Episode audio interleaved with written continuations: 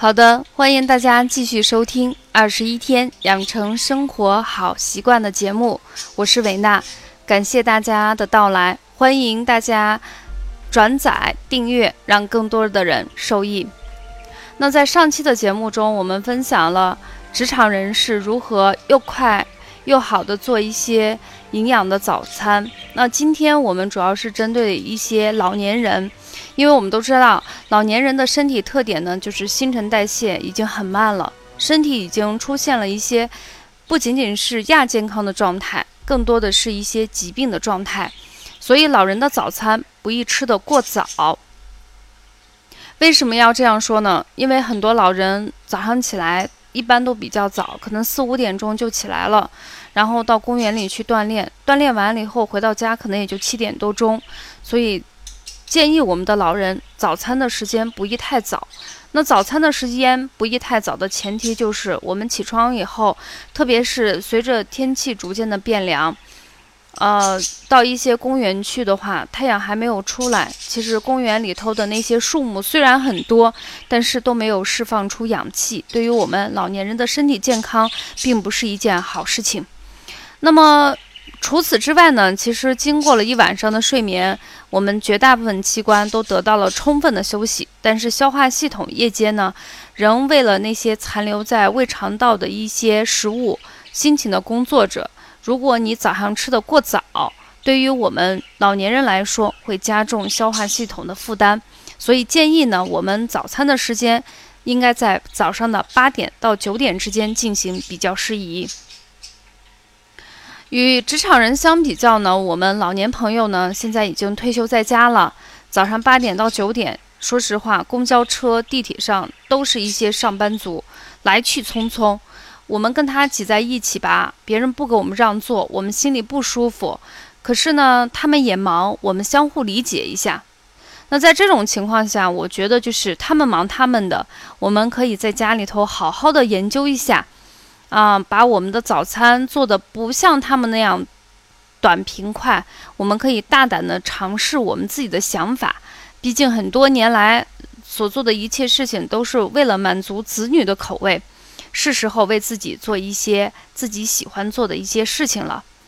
在尝试的过程中，首先我们要考虑的就是我们的身体状态。嗯，在中国呢，我们现在最常见的疾病就是三高：高血压、高血脂和高血糖。随着年纪的增长，每个老人或多或少都有一些相类似的一些疾病，所以我们在大胆尝试的过程中，呃，一定要保证以下的一些基本的一些需求。第一个呢，就是做的食物要容易消化吸收，嗯，避免一些油炸的食物。我们经常看一些老年朋友，呃，人到了一定年纪的时候，这个唾液的分泌减少，嗯。口味就变得特别重，就喜欢吃那个油大的、严重的，还有那种特别腻的东西。其实，随着年纪的增长，我们要时刻的提醒我们自己，虽然呢我们的身体还不错，但是毕竟我们身体的器官它已经开始衰老了。所以在这个时候，我们要一定要记住，就是一定要忌口，特别是一些高血糖的一些老年朋友。身体本身的糖代谢已经出现了问题，所以像那种特别油的、特别腻的、特别甜的食物，我们尽可能避而远之。另外一个呢，就是粗细的一个搭配。其实这句话呢，有点老生常谈。大家都知道啊，现在我们吃的一些食物饮食都过于细腻。把外面的骨皮啊、胚芽组织全部磨掉了，所以我们经常会说，到了老年人，其实不仅仅是老年人，到了任何年龄阶段的人，我们随着年纪的增长，我们要多搭配一些粗粮，因为你的那个饮食过于细致，本身老人的那个胃肠蠕动就变得非常缓慢，在这种情况下，很容易出现一些便秘。我经常在讲课中跟大家分享，就是人到了中老年，特别是老年，身上哪哪肯定都会有一些不舒服或疾病的状态，这个很正常。但是有两个最基本的我们可以预防的东西呢，就是便秘和啊，就是我们的骨折，因为这两个可以预防它。便秘呢会加重我们身体的心脑血管疾病，甚至会导致一些特别严重的后果。所以在饮食中。啊，越是上了年纪的人，我们要多搭配一些富含膳食纤维的杂粮类食物，这个对便秘有非常好的一个作用。另外一个呢，就是适当的补充一些钙质。我们客观的说啊，女性过了二十八岁以后，男性过了三十二岁以后，在我们《黄帝内经·节律养生》中已经提出，我们人体由那个顶峰时期已经开始一点点衰败了。这时候呢，在我们人体里头，中医认为我们的肾主骨生髓，肾气就开始逐渐的减慢。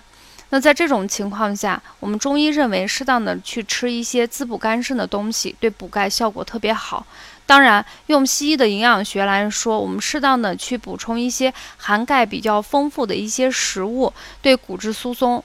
也是一个不错的选择。那么，在所有的奶制品中，其实上了年纪的人哈，奶制品特别是牛奶，它是比较寒凉的，而且那个消化吸收非常有限。有一些人呢，对乳糖并不耐受，而且呢，就是身体也会容易出现一些过敏的一些反应。所以在这种情况下，我一般建议大家使用一些羊奶，特别是在秋冬季节，嗯，它喝起来比较好吸收，另外一个比较暖胃。在南方的很多地方，我们经常会喝那个姜撞奶，其实道理是一样的，因为那个奶它比较寒凉，跟生姜结合起来啊，这个食物之间的阴阳平衡就综合的比较好，所以南方的朋友可以选择一些姜撞奶。除此之外呢，在早餐中多加一些富含维生素 E 啊、C 这样的食物，可以延缓我们的衰老。所以在今天，我想给大家推荐两个营养早餐。一个呢是咸口的，特别适合我们北方人吃。当然，这个咸口只是相对而言，呃，有点淡淡的盐味。第二个呢是稍微偏甜的，那这个偏甜是食物本身的一个味蕾，并不是我们刻意的去增加它的那个甜度，来满足南北的一个差异。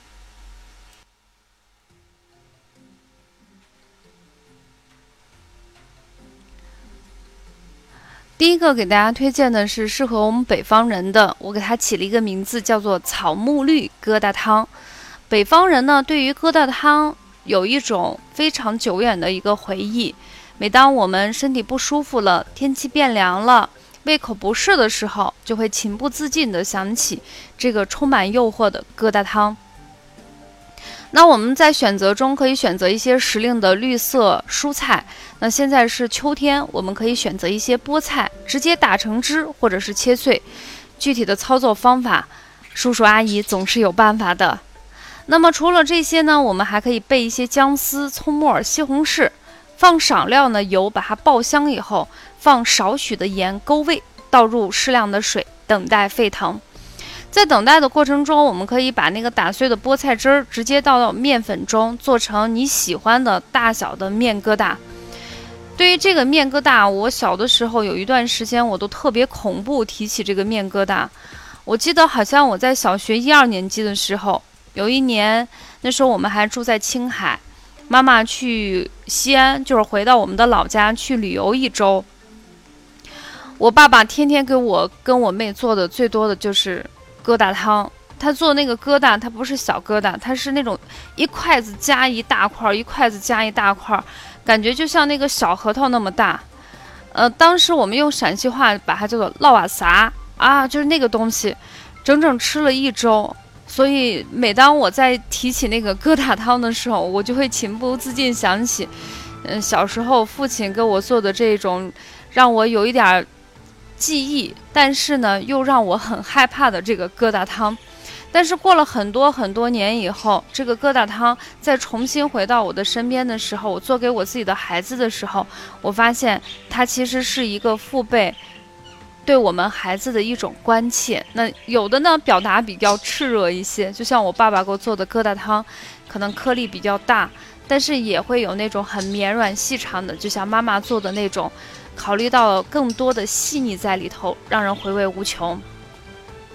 那这个面粉，其实我们刚才已经反复起强调的，就是最好选择一些粗粮，换成荞麦粉或者是糙米粉就不错了。最后呢，根据自己的口味，放一些泡发的木耳、豆腐皮丝呀、绿豆芽都是可以的。一碗营养丰富、口感热乎，又考虑老年人身体体质的疙瘩汤就做好了。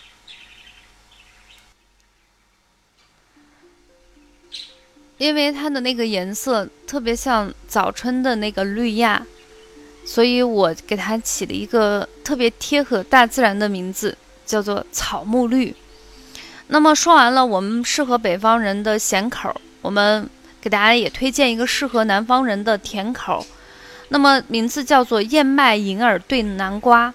南瓜是我们秋天特别常见的一个食物。果实里头含有丰富的营养物质，像膳食纤维、维生素、胡萝卜素。其实最有名的就是它的果胶。那这个果胶呢，可以调节胃内食物的吸收速度，使糖类的吸收减慢。可溶性维生素可以推迟胃内食物的排空，